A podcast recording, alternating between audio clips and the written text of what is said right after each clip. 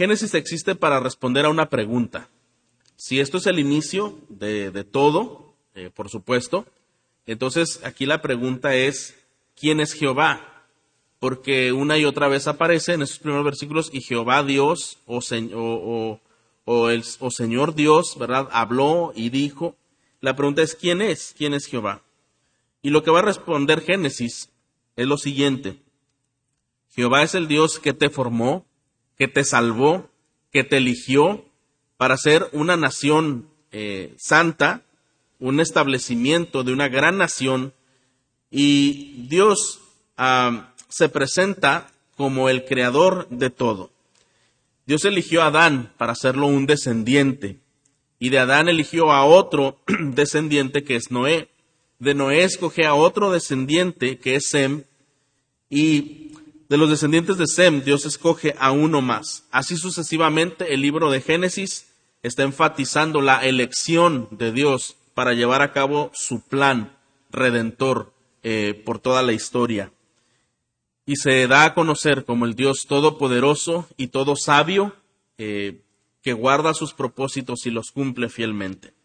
Pero llegamos ahora a la caída, que es en lo que nos vamos a centrar en esta mañana este texto que acabamos de leer, esta porción de textos que leímos, nos están narrando un suceso que ocurrió allí, después de que el hombre y la mujer fueron creados. Hay personas que lo han dicho de esta manera. Si pensamos en Génesis como una obra teatral, eh, diríamos que cada obra tiene actos. Y el primer acto, pues, fue eh, que después de que Dios completó el mundo y que todo estaba, todo era bueno, pues él creó al hombre, a la mujer, pero un segundo acto sería la eh, introducción del pecado al mundo. Bueno, cuando la obra de los seis días de la creación se completó, todo en el mundo era muy bueno. Eso es lo que leemos aquí en la Biblia. Todo era bueno. No había nada fuera de orden, no había pena, no había sufrimiento, tampoco enfermedad y mucho menos muerte. No había luchas, ni desajustes, ni pecado. Todo estaba en un perfecto orden. Pero ¿cómo son las cosas hoy en nuestro mundo? Definitivamente que las cosas en nuestro mundo no son muy buenas hoy en día. Es muy diferente a ese inicio. En el aspecto físico, todo tiende a deteriorarse y gastarse. En el mundo viviente, los animales luchan por una sobrevivencia, por una supervivencia contra otros animales. Culturalmente, entre las civilizaciones, hay civilizaciones que se levantan, se establecen, después declinan y finalmente mueren. Existe el enfrentamiento del ser humano contra enfermedades, envejecimiento y la experiencia también de la muerte. Esto de las enfermedades estamos tan habituados últimamente en, en reconocer que los seres humanos luchamos contra esto. Pero no solo en lo físico, en el ámbito espiritual y moral. Cada individuo invariablemente le resulta más fácil dejarse llevar antes que enfrentar una lucha. Este es el común denominador del, del ser humano. Él es más fácil dejarse llevar que enfrentar una lucha. Entonces, el mundo está lleno de crimen, de guerra, de odio, de corrupción, de traición, de males de toda clase algo se ha torcido en la perfecta creación de Dios. Y toda esa eh, triste realidad comenzó en este relato que acabamos de leer. Consideremos eh, en dos partes el tema de la caída eh, del hombre. Hoy vamos a ver la primera parte que es precisamente un, un, proceso para aceptar la tentación. Hoy vamos a considerar, vamos a meditar en que hay un proceso de la tentación eh, que se introdujo en el huerto. Y hoy podemos preguntarnos cómo entró el pecado en la creación, cómo entró el pecado en el hombre, cómo sigue ocurriendo este proceso en el que el hombre escoge pecar y desobedecer, cómo es que este proceso eh, inicia y se desarrolla y se culmina al final, porque el pecado no eh, se efectúa así de, segundos eh, solamente. El pecado realmente es la maduración de una consideración en la mente y en el corazón, y eso lleva tiempo. Y eso es lo que vamos a ver esta, esta mañana. Cuando Eva pecó y Adán pecaron, antes de ello hubo un proceso en su mente y en su corazón que ellos desarrollaron al punto que escogieron pecar. Y vamos a ver eh, seis puntos a, manera eh, breve de, esta, de este proceso de escoger pecar. Y el primero de ellos es la presentación del tentador. Antes de, pecar y antes de ah, considerar la tentación, existe un tentador. Y eso es definitivamente, Él es el que produce estas tentaciones y Él es el que ah, desarrolla esta eh, debilidad, eh, esta atracción a la vista del hombre. Entonces, vamos a ver cuál es la presentación del tentador. Miren, el versículo 1 de este capítulo 3 dice, la serpiente era más astuta que cualquiera de los animales del campo que el Señor Dios había hecho. Hasta aquí bueno, se presenta como una serpiente, astuta más que el resto de los animales. La presentación del tentador es una serpiente astuta. Esto es como el tentador se presenta. Él eh, tenía intención de dañar, de tentar, por supuesto, a, a estos, a este hombre, a esta mujer. Ahora, Qué interesante es que esta serpiente, como la menciona aquí, astuta, tiene características semejantes al ángel de luz que se reveló en Isaías y que fue expulsado. Al igual que la serpiente, el objetivo que ese ángel tenía, que la serpiente tenían es que querían ser como Dios. Entonces entendemos eh, un principio, el bien y el mal no han existido juntos desde la eternidad como algunos lo suponen, realmente eh, el mal tuvo un comienzo. El mal tuvo un comienzo, tuvo un principio. El tentador era la serpiente. Había tomado esa forma, había, eh, se, había escondido bajo esa figura y utilizó eh, este animal para poder tentar. En varios pasajes de la Biblia, Satanás es representado mediante una figura de algún animal. Por ejemplo, en el libro de Apocalipsis, en varias ocasiones, se describe como un dragón rojo, un dragón rojo que está persiguiendo a los santos. Así es descrito el tentador en Apocalipsis. En 1 Pedro 5.8 nos dice también que Satanás está como león rugiente, otro animal, buscando a quien devorar. Y al describir la serpiente como astuta, debemos eh, definir qué es la palabra astucia. Bueno, esta palabra significa una habilidad, una sagacidad aguda para persuadir y en algunos casos engañar y tomar ventaja. Es una habilidad muy aguda, es una sagacidad para persuadir, en algunos casos engañar y de esta manera tomar ventaja. Ahora, no siempre la palabra astucia tiene una connotación negativa. Muchas veces esta palabra es utilizada para mencionar de alguien que tuvo una destreza para lograr algún beneficio. Sin embargo, la mayor parte de las veces que esta palabra es usada se refiere más a este contexto negativo, de engañar, de persuadir, de hacer caer, de tomar ventaja. Hermanos, hay varios elementos que se observan desplegar en la práctica del engaño, como son, por ejemplo, el lenguaje. Vamos a, a imaginar a la serpiente que está allí en medio de los árboles y que de pronto se acerca ante la mujer y no se muestra, por supuesto, de una manera horrorosa o no se muestra de una manera eh, de espectro, de susto, sino realmente se muestra de una manera muy, muy diferente. Y es que en esto de engañar, de persuadir y engañar, esta astucia, eh, tienen que entran en juego algunos elementos como el lenguaje, las palabras que son utilizadas, algunas expresiones amistosas, el tono de voz y supuestas muestras de bondad. Recuerda usted, y, la Biblia lo confirma, la mujer fue engañada. La mujer fue engañada.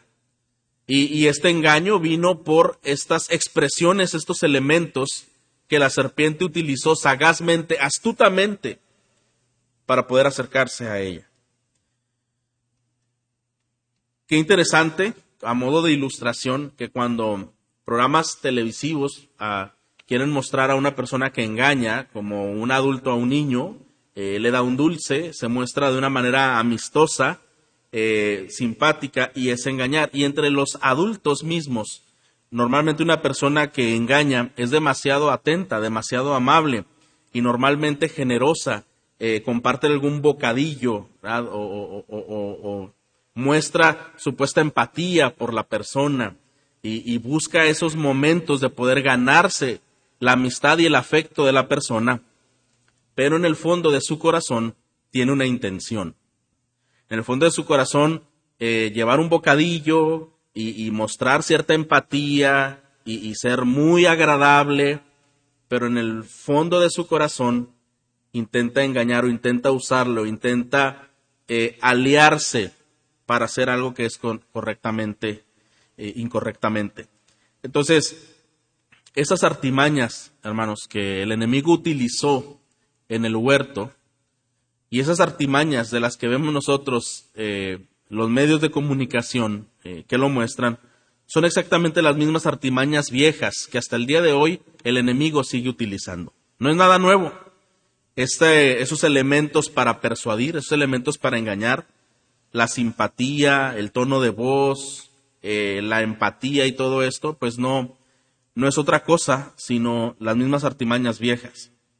Pero un creyente firme en la palabra puede discernir un poco más, puede tomar precaución de las intenciones eh, que pueden envolver a una persona. Sin embargo, uno que está desapercibido da lugar inmediatamente a sentimientos nocivos y será presa muy fácil. Mire lo que sucede aquí. Eh, hemos leído el versículo 1, pero vamos un poco de contexto. En el capítulo 2, el último versículo, hay un contraste entre el hombre y la mujer y entre la serpiente. Versículo 25 dice, ambos estaban desnudos el hombre y su mujer, pero no se avergonzaban. Ese versículo está mostrando esa inocencia entre el hombre y la mujer. Ambos estaban desnudos y no se avergonzaban. Ellos no estaban preocupados por algo más, ellos simplemente eran quienes eran y mostraban esa ingenuidad. Y pudiéramos eh, decir que en este contraste eh, faltaría una palabra de conexión como sin embargo o pero, y entramos al versículo 1, la serpiente era más astuta que cualquiera de los animales del campo que el Señor Dios había hecho. Y ahí se muestra ese, ese contraste. Mientras el hombre y la mujer pasean desnudos y son ingenuos, hay alguien que pasea con astucia, con una intención muy aguda y deliberada. Vamos a ver el, segundo punto del proceso.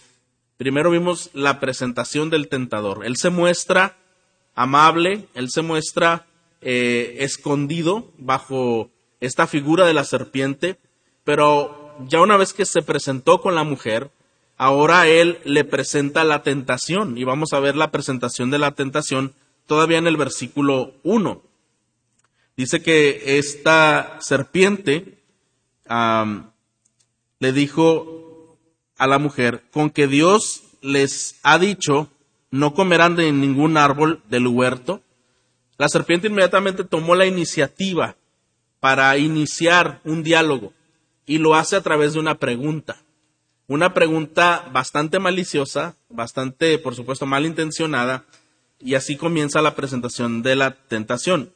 El propósito de la serpiente, hasta aquí, en este versículo 1, era simplemente establecer una conversación con la mujer. La manera en que ella fuera a responder de ahí se derivaría el éxito o el fracaso de esa conversación y del efecto que la serpiente quería lograr sobre la mujer. Hasta aquí era una simple conversación. Pero esta no es propiamente la tentación hasta este punto. La serpiente se presenta ante la mujer como una criatura que conoce a Dios. Eh, algo que pudo llamar la atención de, Eva es que él se presenta como un ser que conoce a Dios de alguna manera pues más profunda que ella aparentemente, porque si pudiéramos decirlo de otra manera, con que Dios les ha dicho no comerán de ningún árbol del huerto, lo podríamos eh, parafrasear de esta manera. Mira, yo conozco a Dios Me sorprende tanto que Él te haya dicho que no puedes comer eh, de este fruto, porque yo lo conozco y me sorprende que Él te haya dado esa indicación. ¿De verdad te dijo que no podías comer de ningún fruto? Eso ha hecho Dios. Un punto importante a notar es que en los siguientes textos eh, que vamos a mencionar, a Dios se le, se le llama de cierta forma, y cuando la, la serpiente comienza a referirse acerca de Dios, omite una palabra importante. Mire, este en Génesis capítulo 2, versículo 15 dice, el Señor Dios, y la versión Reina Valera dice, Jehová Dios. Eh, en 2.18 lo vemos otra vez, entonces el Señor Dios dijo, o entonces Jehová Dios dijo, y ahora en el 2.21, nuevamente, eh, lo mismo, entonces el Señor Dios, o Jehová Dios, y en el capítulo 3, versículo 1, también eh, la serpiente era más astuta que cualquiera de los animales del campo que el Señor Dios o que Jehová Dios había hecho. Haber eh, considerado en este relato la palabra de Jehová Dios es algo importante.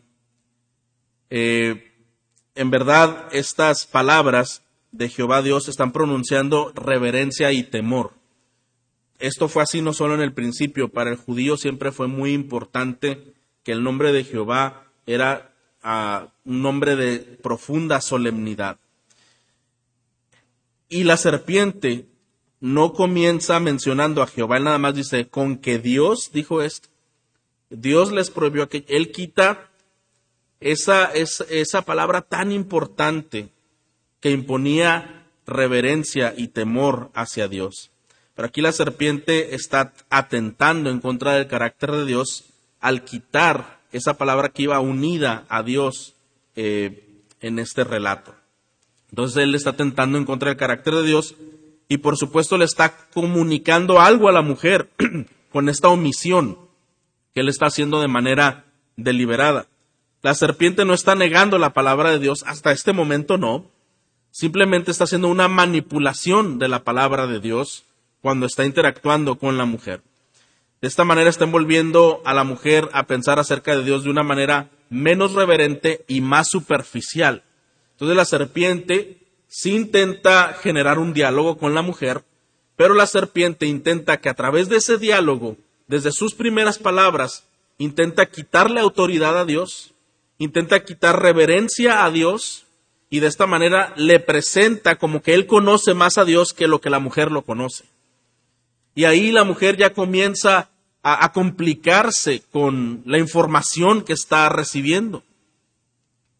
Pero mire cuál fue el mensaje que Dios le dio a Adán y a Eva en Génesis 1, versículo 29.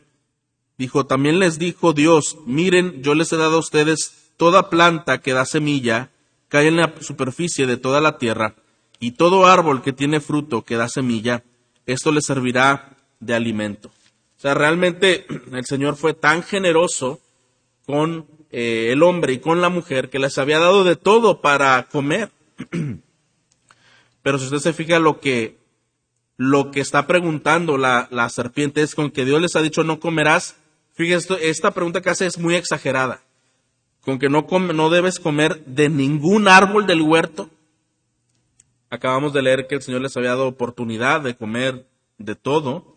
Eh, y sin embargo, eh, esto es opuesto a lo que quiere promover la serpiente. Nuevamente recordemos, la serpiente era astuta. El tentador es astuto. Está haciendo un juego de palabras con la mujer. Pero este juego no es nada inocente, es totalmente intencionado y dirigido mediante la exageración de sus cuestionamientos está dibujando una imagen distorsionada acerca de Dios en la mente de Eva, y lo está logrando desde el principio. La serpiente está sugiriendo fallas en el carácter de Dios. La serpiente está sugiriendo eh, que Dios tiene una deficiencia en cuanto a su sabiduría y sus propósitos. La serpiente le está comunicando a la mujer, yo conozco a Dios más que tú lo conoces. Y en verdad Él hizo esto de prohibirte y te prohibió de todo y ya comienza esa intriga a operar en el corazón de la mujer. Estas artimañas, hermanos, nuevamente son artimañas antiguas. El enemigo sigue obrando exactamente de la misma manera hasta el día de hoy. Se emplean en nuestros tiempos. Hay una manera en que el enemigo comienza a ganar terreno en la mente, ¿sabe cómo? Generando desconfianza. Lo que, lo que la serpiente está intentando lograr con Eva es generarle desconfianza acerca de Dios. ¿De verdad Dios no quiere que tú toques eh, esos frutos, ese árbol? ¿En verdad lo conoces bien como yo lo conozco? Y eso se llama intriga. Y esa intriga comenzó a eh, vivir, a existir en el corazón de Eva. Y esas son las mismas artimañas que el enemigo utiliza el día de hoy para desacreditar a Dios, su palabra, su obra, sus siervos y todo lo relacionado a la obra de Dios. Genera desconfianza en la mente. Desea ganar terreno de esta manera y entonces él genera desconfianza en los planes de Dios, genera desconfianza en la palabra de Dios misma, genera desconfianza en los siervos de Dios, genera desconfianza en los métodos que Dios escoge, y esto no es otra cosa, sino que está generando una desconfianza hacia Dios mismo. Vamos a ver un tercer aspecto, un tercer elemento que se involucra en el desarrollo, en el proceso de esta tentación. Dijimos, primero el tentador se presenta de una manera muy sutil y muy amable. Segundo, eh, la tentación es presentada y bueno, es presentada a través de generar desconfianza, hasta ahorita lo que hemos visto. Pero ahora vamos a ver cómo la mujer, en tercer lugar, comienza a considerar la tentación. Porque hasta ahí solamente la serpiente es la única que ha hablado. La mujer todavía no tiene participación hasta lo que hemos venido diciendo hasta hoy. Pero aquí ya la mujer interactúa, ya comienza ahora sí el diálogo, ya ella participa. Y aquí lo, lo mencioné, la consideración de la tentación. La consideración de la tentación en la mente de Eva. Y vamos a ver entonces en el capítulo 2, eh, primero la serpiente en el versículo 1 le dijo eh, con que Dios les ha dicho que no comerán de ningún árbol del huerto. Y ahora mire versículo 2, la mujer respondió a la serpiente, del fruto de los árboles del huerto podemos comer. Pero del fruto del árbol que está en medio del huerto, Dios ha dicho, no comerán de él ni lo tocarán para que no mueran.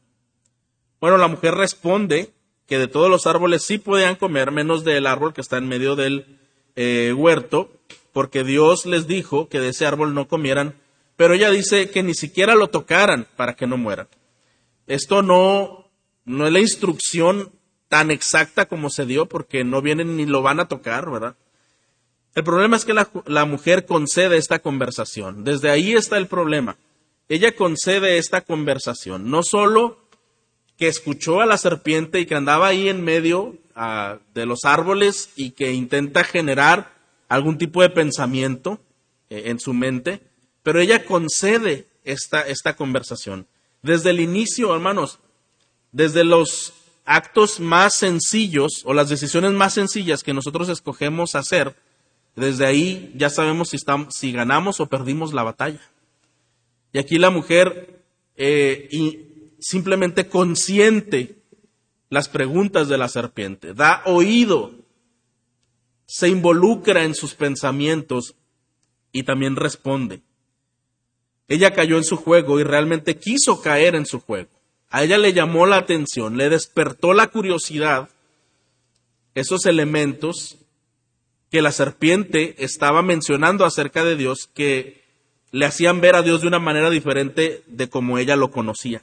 ella cayó en su juego porque quiso caer en su juego al conceder esa conversación. Primero, la mujer minimizó la provisión de Dios.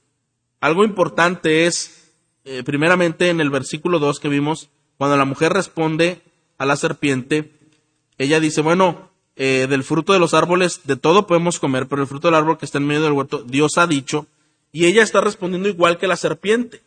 Ella no dice, Jehová Dios dijo que no comiera. Ella también además dice, Dios ha dicho no, que no comamos. Ella ya, ya adoptó el mismo lenguaje que él para poder entenderse en ese terreno. Se fija cómo la influencia es tan sutil, la influencia es tan inmediata, que en algún momento ella ya estaba hablando igual que la serpiente. y ella minimiza la provisión de Dios. Y esto es como el pecado en el que Eva participa, muchas veces es como el pecado en el que nosotros participamos. Ella dice, bueno, pues sí nos dijo, ¿verdad? Que no, que pudiéramos comer de lo demás, pero que de esto no comiéramos. No se ve un énfasis en, en Eva de gratitud, en donde está aplacando la intriga de la serpiente, sino más bien se ve esa participación juntamente con ella para poder continuar hablando más. Segunda de Pedro 1 nos dice que todas las cosas pertenecen a la vida y a la piedad, nos han sido dadas por su divino poder. ¿Y sabe cuál es el problema que hubo en la mujer y es el problema que hay en nosotros? Que muchas veces no somos tan conscientes de todo lo que hemos recibido. No somos lo suficientemente agradecidos de todo lo que hemos recibido. Y si en nuestro corazón existe ese sentimiento, ese dejo de de insatisfacción eh, cada vez que escuchemos cualquier cosa que nos anima a quejarnos de otros, vamos a ir por ese rumbo. Si fuéramos realmente meditando en todo lo que Dios es por nosotros y todo lo que Dios nos da y cómo nos sostiene, no participaríamos en ninguna de estas conversaciones. Y la mujer pudo haber frenado inmediatamente, pero no lo hizo. También, en segundo lugar, algo que se muestra aquí de cómo la mujer participa es que ella añadió a la, prohibición. Cuando ella dice, bueno, de este, de, del árbol que está en medio del huerto, no lo podemos comer, ni siquiera lo podemos tocar. aquí parece eh, que se está exagerando un poquito a la instrucción que se había dado al inicio. Y nuevamente, hermanos, eh, es una actitud de un corazón rebelde que se vuelve quejoso. La mujer no le mencionó a la serpiente todo lo que Jehová les había dicho acerca de la maravillosa provisión para que ellos se alimentaran. Eh, simplemente eh, contesta de una manera muy simple y no le expone la manera tan maravillosa y generosa que Jehová había suplido para su alimentación. Y esa actitud es la que nosotros muchas veces debemos de vigilar, que no exista nuestro corazón rebelde, eh, como dije hace un momento, que se vuelve quejoso. Regularmente suele expresar su percepción acerca de las cosas que normalmente es alterada y adornada. Pero omite intencionalmente las muchas maneras en que el Señor es proveedor y ayudador, misericordioso y paciente. Cuando un corazón es quejoso, tiende a decir las cosas que le parecen que están mal, de una manera muy exagerada, pero omite ciertos detalles, ¿verdad? Muy importantes. Bueno, pero realmente hasta el día de hoy el Señor no me ha dejado. Bueno, pero realmente el Señor ha sido muy bueno y me ha dado mucho más de lo que merezco. Pero esto no me conviene decirlo, ¿verdad? Mejor voy a decir algo en donde yo me vea como víctima y de esa manera eh, me quejo. Ese es un corazón ingrato. Ese es un corazón quejoso, desconectado de la provisión de Dios, de su misericordia y de su bondad. Aunque pudiera decir uno, yo confío en Dios, pero la actitud y las palabras que uno expresa, hermanos, eso revela lo que hay en nuestro corazón. La mujer añade a la prohibición. La mujer, vimos también, minimizó la provisión de Dios. Y un aspecto más en que ella se involucra en esto es que la mujer debilita la penalidad del pecado. mire, quiero que ponga atención en, esta palabra que la mujer omite cuando está hablando con la serpiente. En Génesis capítulo 2, versículo 17, Jehová había dado una orden muy clara. Génesis 2, 17 dice, pero del árbol del conocimiento del bien y del mal no comerás, porque del día que de él comas, fíjese esta palabra, ciertamente, ciertamente es una palabra que ella omite, ciertamente morirás. Esta palabra ciertamente eh, significa seguramente, sin dudar, totalmente, esto va a pasar así de esta manera.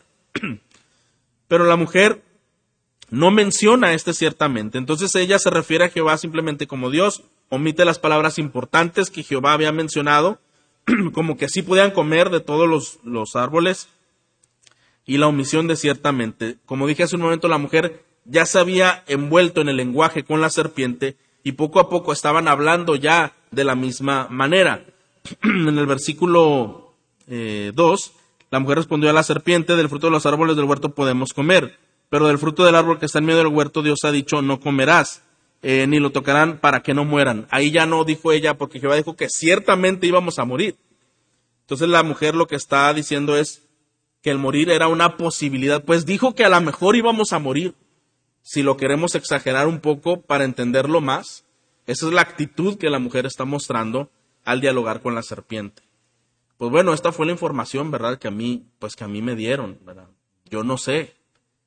Eh, y la mujer, entonces, ah, está envuelta en este proceso de tomar la tentación, escoger el pecado. Vamos al cuarto elemento. Ya vimos que el tentador se presentó de una manera muy astuta y, y muy cordial Hemos visto también que presentó la tentación solamente haciendo algunas preguntas y desfigurando la imagen perfecta de Dios. Y hemos visto también hasta ahora eh, que la mujer comienza a considerar estas palabras y entonces ella participa en este diálogo sin reprender, sin rectificar lo que la serpiente está diciendo. y ahora número cuatro, la persuasión a la tentación la persuasión. Aquí viene ya un conocimiento, un convencimiento.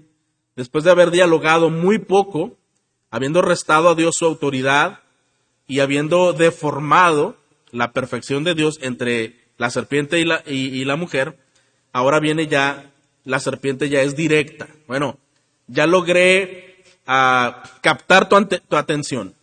Ya logré que hablaras el mismo lenguaje que yo, que nos expresáramos de la misma manera, ya logré crear desconfianza en tu mente, en tu corazón, ahora sí ya puedo hablarte claramente el punto al que estoy aquí enfrente de ti. Y esto viene en el versículo 4.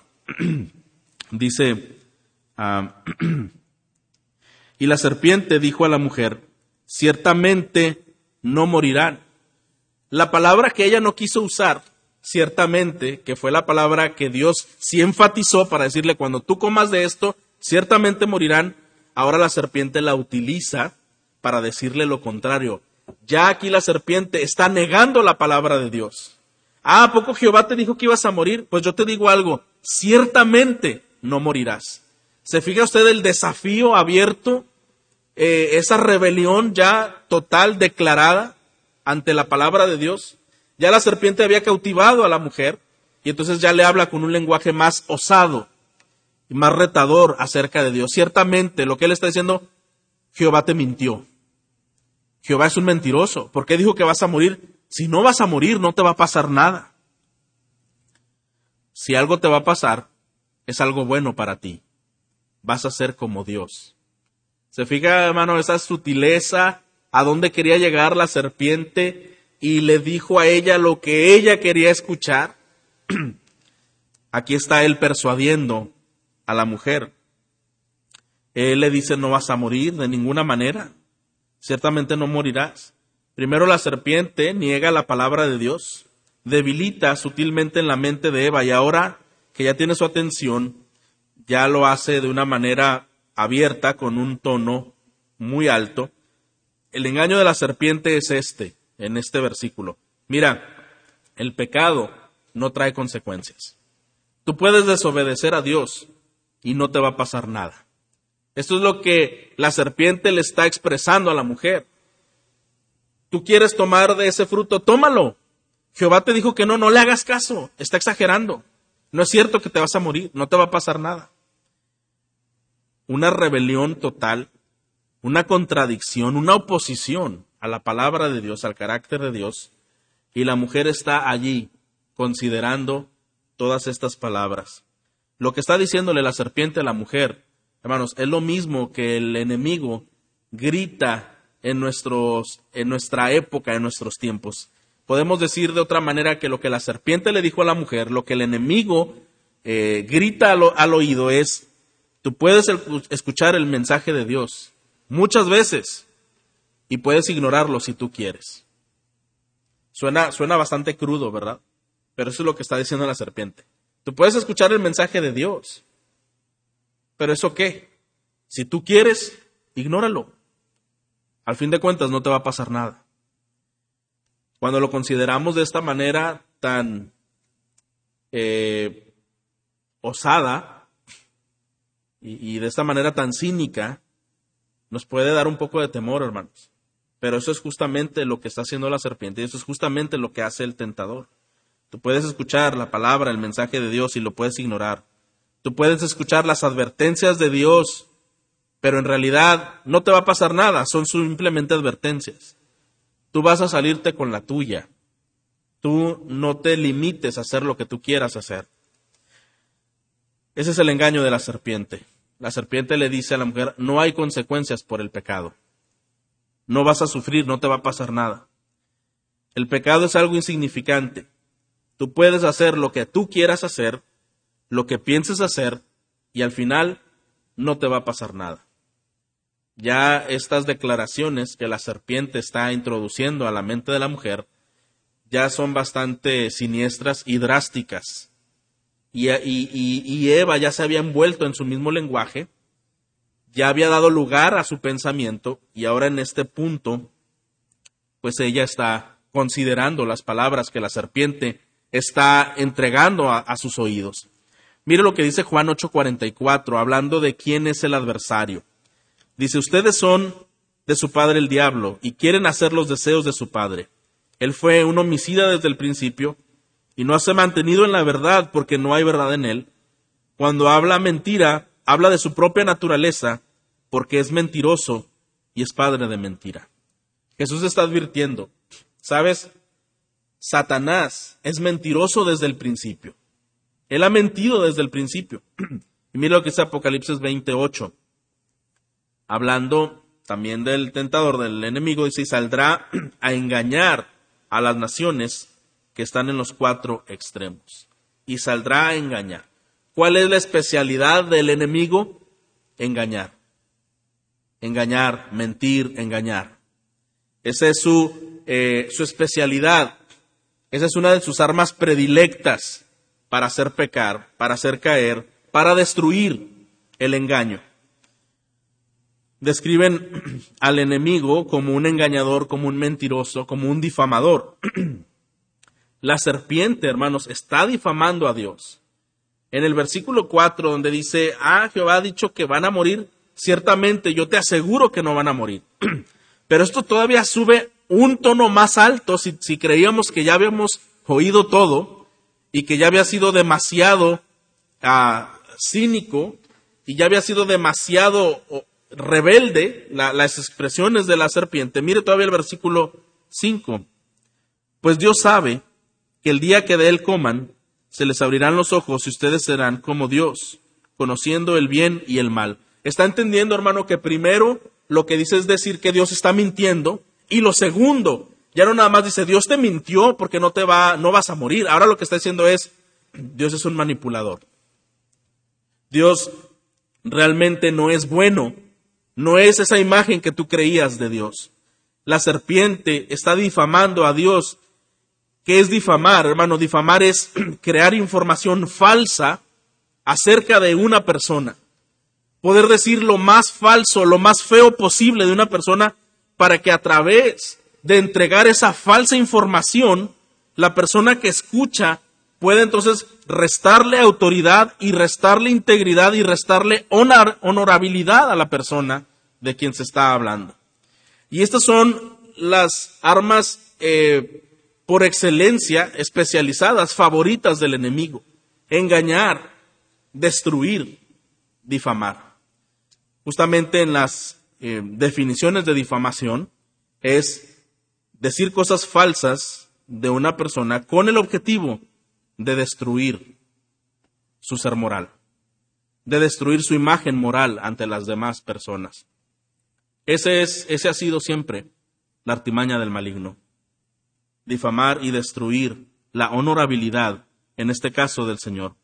La serpiente está pintando a Dios, fíjese cómo lo hace. Está pintando a Dios en la imagen de la mujer, en la mente de la mujer, como un ser deshonesto. No te dijo la verdad.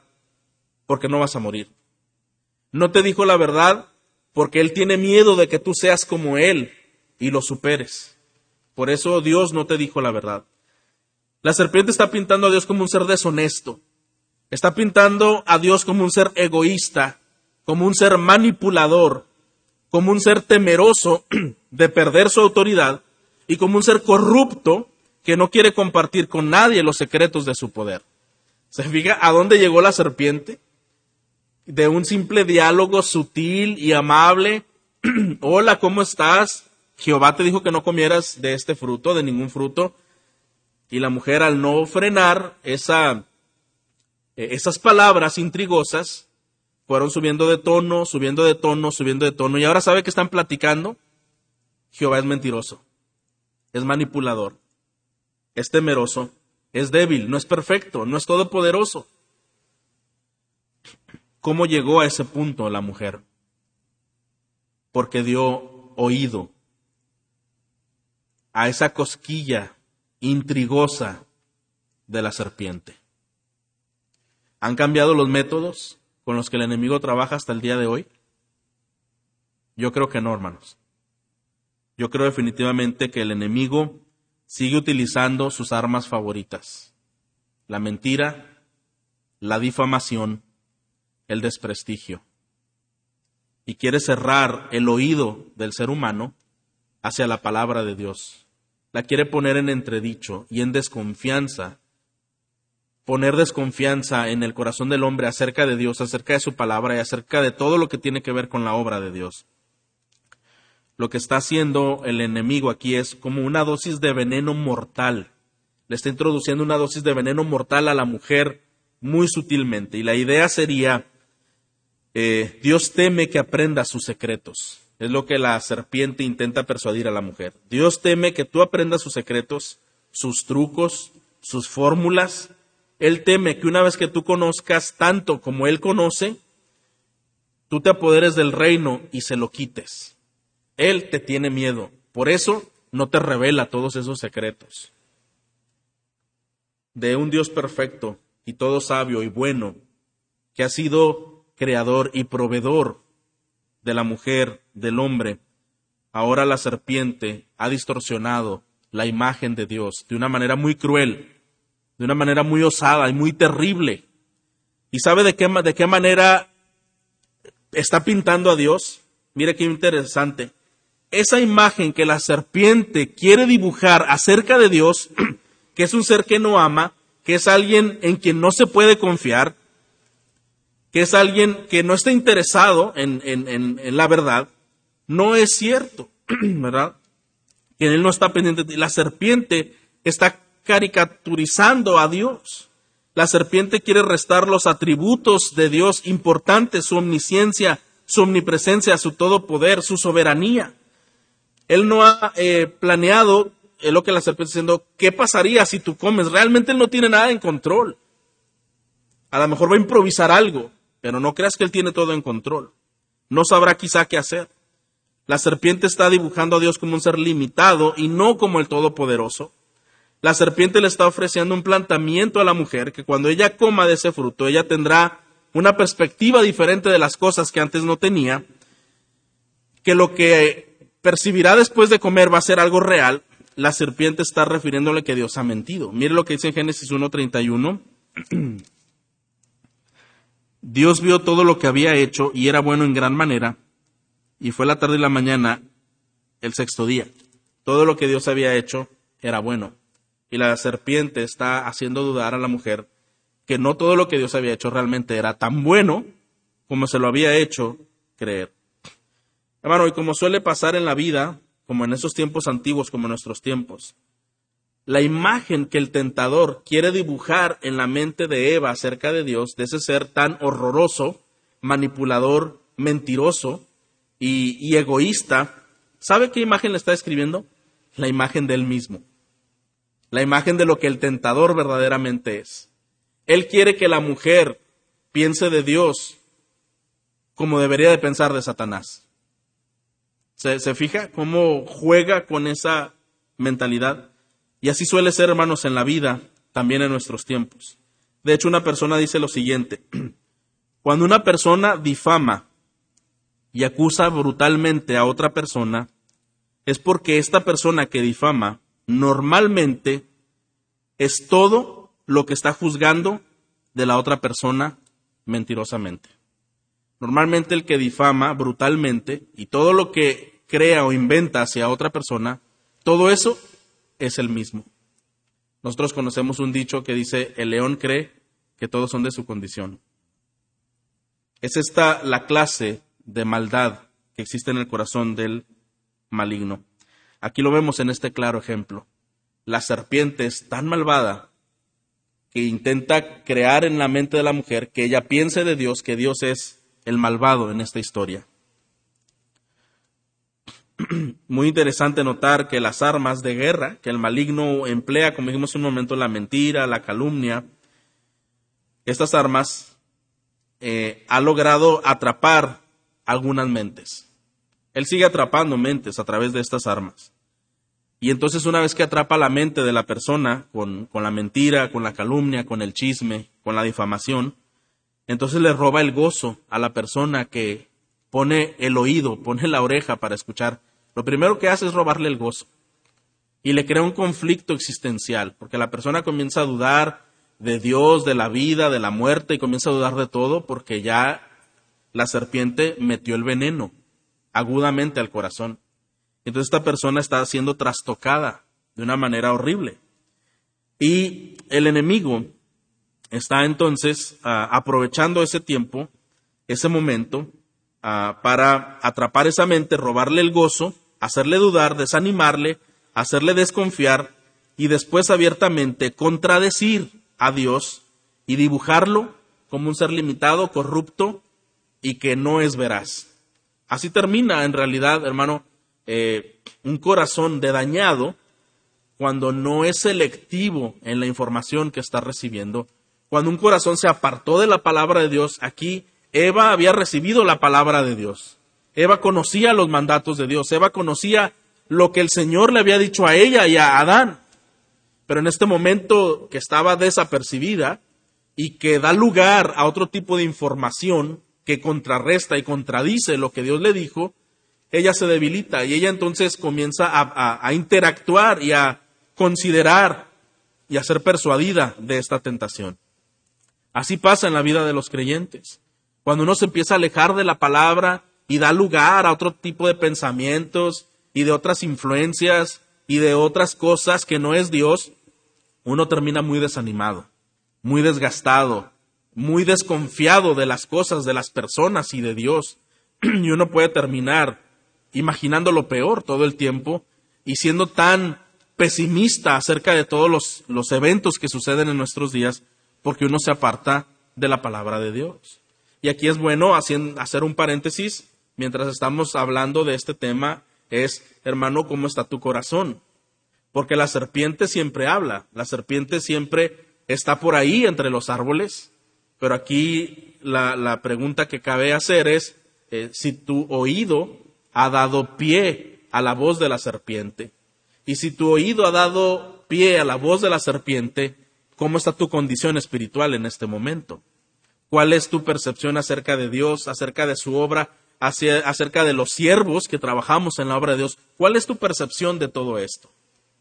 Esa percepción que tú tienes tiene mucho que decir de lo que has dejado escuchar en tu mente. No solo de, la obra de Dios, sino aún de la obra de Dios completamente en el mundo de todo lo que sucede.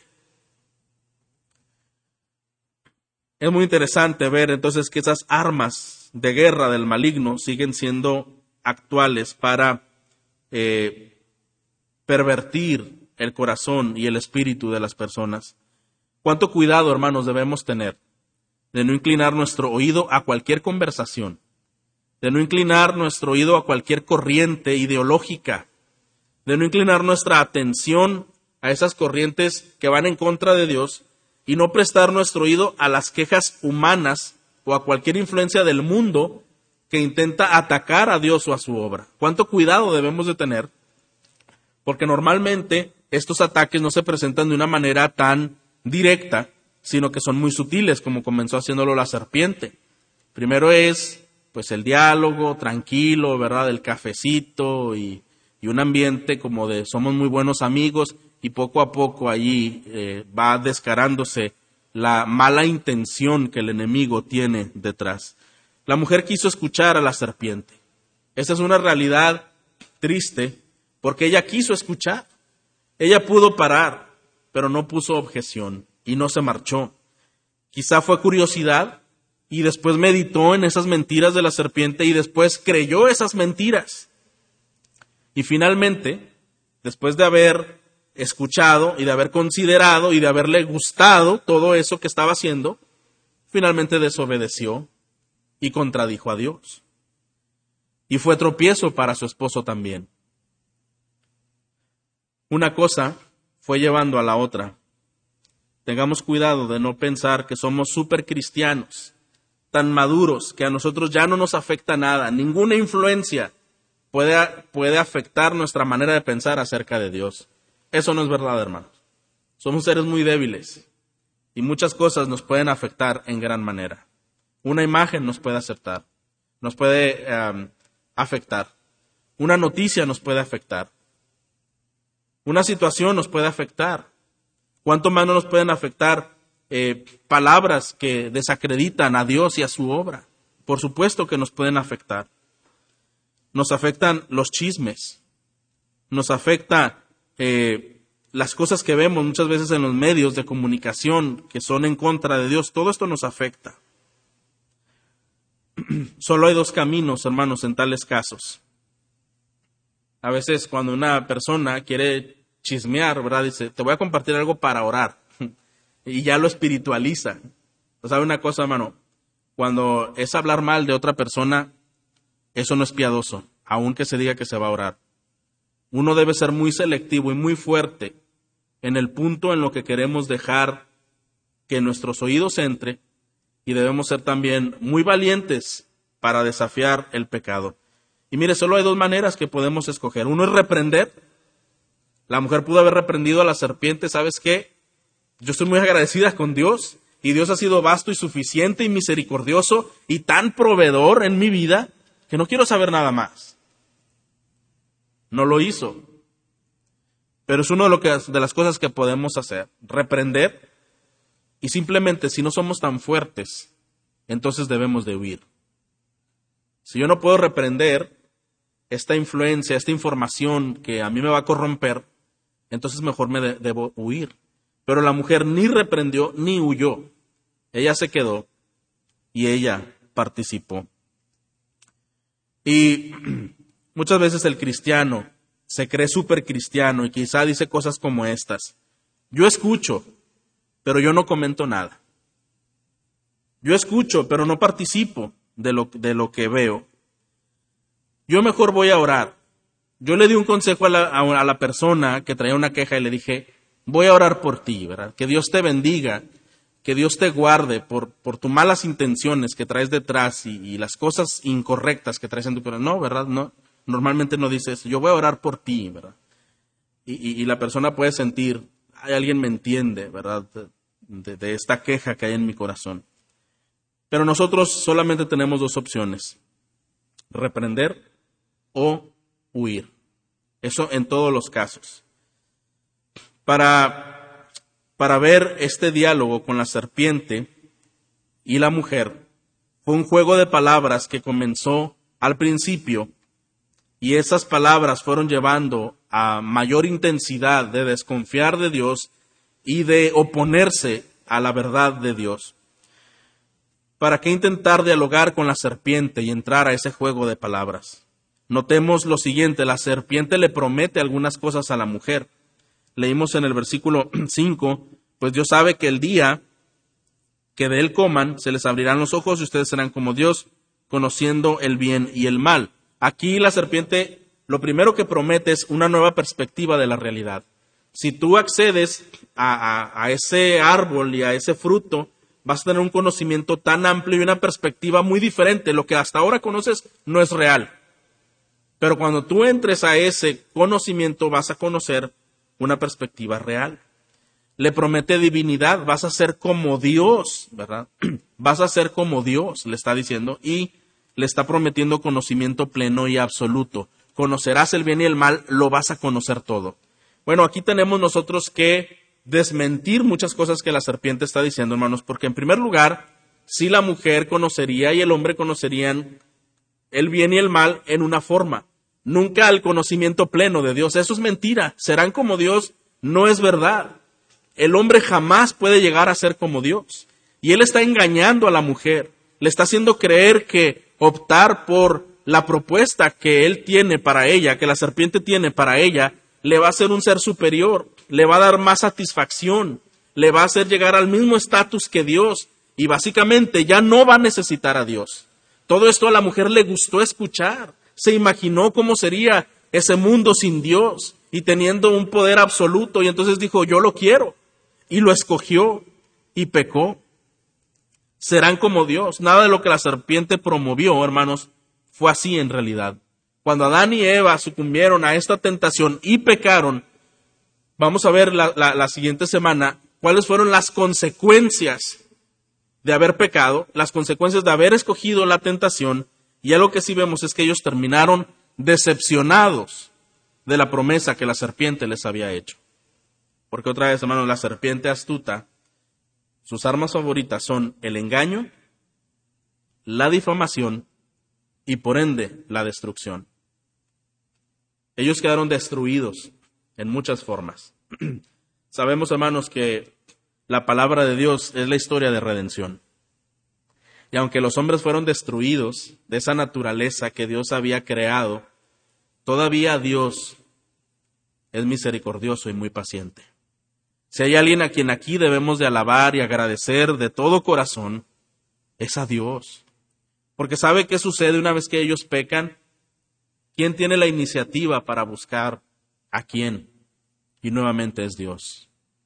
Buscando al hombre, después de que él había pecado y se habían rebelado contra Dios, es Dios quien toma la iniciativa para buscarlos. Adán, ¿en dónde estás? Y comienza a, a hacer preguntas para llevarle a descubrir que había pecado. Y todavía el Señor tuvo su plan redentor para restaurar al hombre de sus decisiones equivocadas y de su pecado que se opone y se revela contra la verdad de Dios. Vamos a ver el quinto elemento de esta, eh, de esta progresión. Y este quinto elemento es la entrega a la tentación si el tentador comenzó presentándose y después presentó la tentación, y entonces la mujer comienza a considerar, y ahora ya el tentador eh, persuade completamente a la mujer, vamos a ver que ahora la mujer se entrega a la tentación. Y esto lo vemos en el versículo 6. Cuando la mujer vio que el árbol era bueno para comer, y que era agradable a los ojos, y que el árbol era deseable para alcanzar la sabiduría, tomó de su fruto y comió. También dio a su marido que estaba con ella, y él comió. Bueno, la mujer creyó la mentira. Dice que vio a este árbol agradable a los ojos y codicioso para alcanzar la sabiduría. De tal manera que lo vio tan atractivo, ya su mente estaba suficientemente bien trabajada, ya su voluntad estaba rendida y simplemente escogió pecar, escogió desobedecer. Pero lo que dijimos al principio, hermanos, de esta enseñanza es que el pecado no ocurre en un segundo. Aquí hubo un proceso que se fue maquinando poco a poco, puntualmente, hasta llegar a este, a este punto de escoger pecar. Eh, todo lo que el enemigo fabricó en la mente de la mujer como engaño, eh, primero con esa sutileza y esa amabilidad, eh, fue envenenando su corazón hasta el punto de hacerla participar que ambos hablaran mal de Dios y escogieran el pecado. Pero vemos que las características que Jehová había dado de todos los árboles era, lo mismo que ella estaba viendo en este, en este versículo. Mire capítulo 2, versículo 9. Me llama la atención eh, este texto. Dice, el Señor Dios hizo brotar de la tierra todo árbol, vea la descripción, agradable a la vista y bueno para comer. Todo árbol era agradable a la vista y bueno para comer. Pero ¿por qué en ese momento eh, se menciona que Eva vio el otro árbol que estaba en medio del huerto agradable a la vista y, codicioso para comer, porque su corazón estaba engañado. Realmente, hermano, todos los árboles que ella tenía a su alrededor eran agradables a la vista y codiciosos para comer. Todos. Pero una vez que su mente se engañó, ella ya no vio así todo lo demás, porque ya fue el pecado que la atrajo, la sedujo, al punto que ella vio esto como superior a todo lo, vio la desobediencia como superior a todo lo demás. Vio el pecado más resplandeciente, más satisfactorio que todas las otras promesas de Dios y todas las cosas que Dios había provisto para su vida. Eso es justamente lo que hace el pecado. Engaña los sentidos y el corazón eh, para creer que lo que el enemigo ofrece, la tentación, es mucho más satisfactoria que todo lo que Dios ha ofrecido y lo bueno que Dios ha hecho. Esto es igual a lo que menciona en primera de Juan 2.16, donde dice que los deseos de la carne, los deseos de los ojos y la vanagloria de la vida, dice que no provienen del Padre, sino del mundo.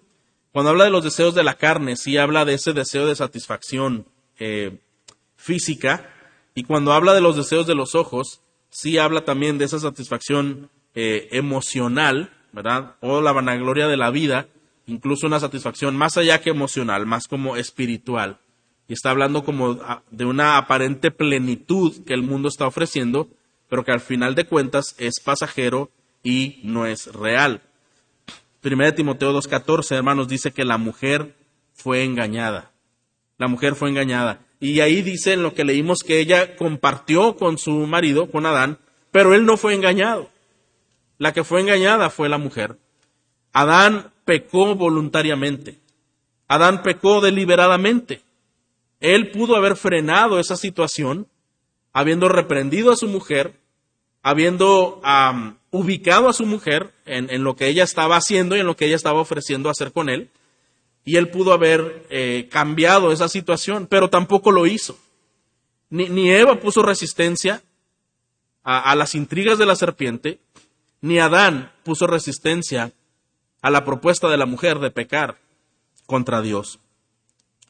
Y esta es una desdicha eh, que ocurre en este relato del Génesis. Vamos a ver el último punto, con esto estamos terminando, en esta eh, progresión, en este proceso de escoger pecar.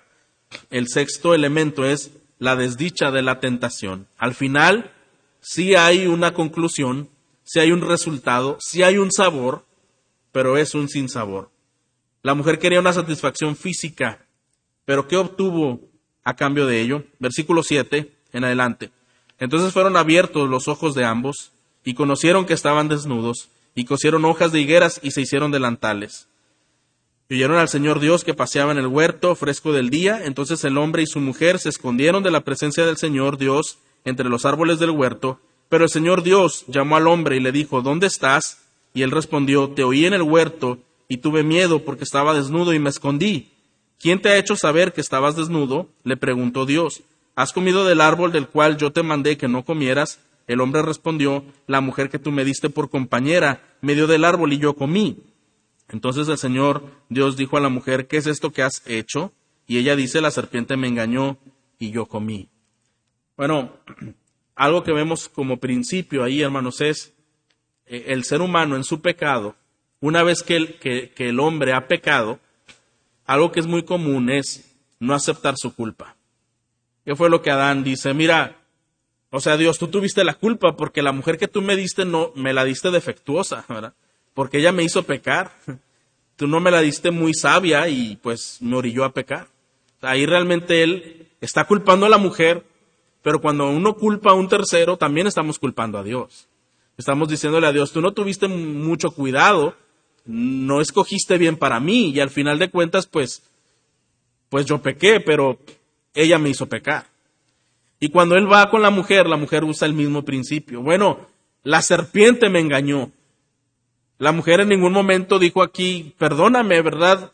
Yo no debí de considerar esa información nociva a mi alma.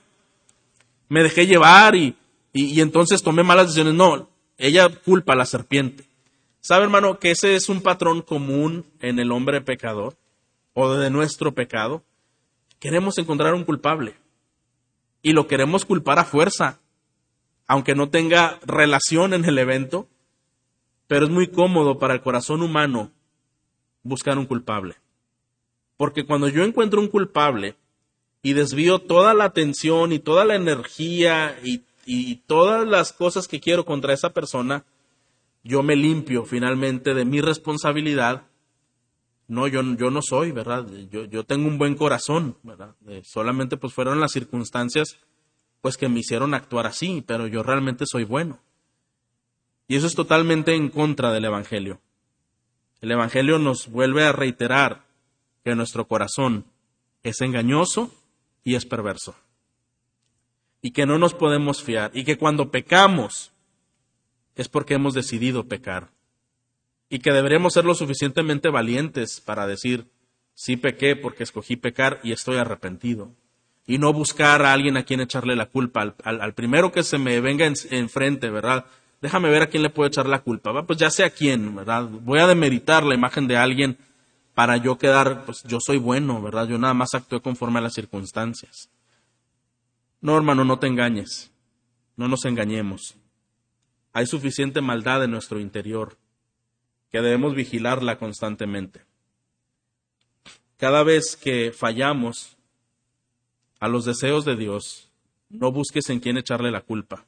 No culpes a tu esposa, no culpes a tus hijos, no culpes al vecino, no culpes a tu jefe, no culpes a tus compañeros de trabajo, eh, no culpes a la vida, al gobierno, al, al día, a la noche, al calor, al frío, no.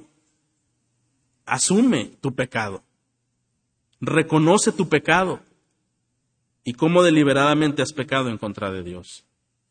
Este es un buen principio que podemos hoy tomar en cuenta y asumir en nuestra propia vida. La desdicha de la tentación termina de esta manera, hermanos.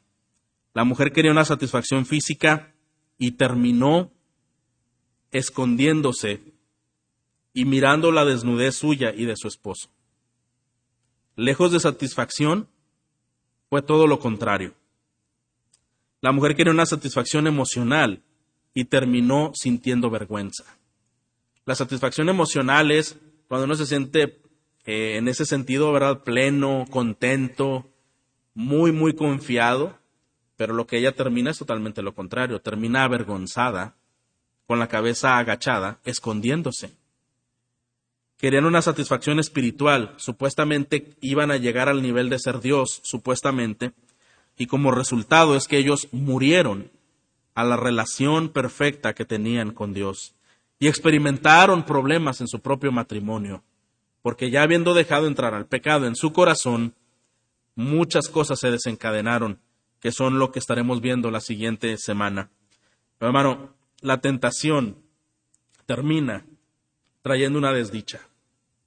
Consideremos este proceso en el que la tentación se presenta y va conduciendo hasta el punto de hacer pecar, y no dejemos engañar nuestra mente y seamos sensatos y sabios en escoger lo que vamos a dejar entrar a nuestra mente y a nuestro corazón. Mire, una persona dice lo siguiente y con estas palabras voy a terminar. Un profundo conocimiento de la palabra de Dios y una confianza inquebrantable en la bondad de Dios son elementos absolutamente esenciales para la victoria espiritual sobre el mundo, sobre la carne y sobre el diablo. Qué, bonita reflexión, a mí me gustan mucho estas palabras. Un profundo conocimiento de la palabra de Dios y una confianza inquebrantable en la bondad de Dios son elementos absolutamente esenciales para la victoria espiritual sobre el mundo, sobre la carne y sobre el pecado. Necesitamos, hermanos, un entendimiento y un arraigo en la palabra de Dios. Lo único que va a contrarrestar la mentira, lo único que va a ubicar y a rechazar la mentira es la verdad. Yo le animo, hermano, que usted y yo escojamos la verdad todo el tiempo. La serpiente siempre susurra y anda por allí y dice muchas cosas, pero escojamos la verdad.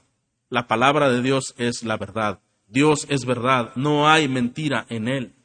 Confiemos plenamente en Él y arraiguemos nuestros pensamientos en su palabra, en su carácter y en los propósitos que Él ha compartido con nosotros. Aferrémonos a Dios. Yo le invito a que en verdad consideremos rechazar esos engaños del maligno y esas malas tendencias e invitaciones que el mundo y el pecado promueven en contra de Dios. Aferrémonos a la verdad absoluta de su palabra.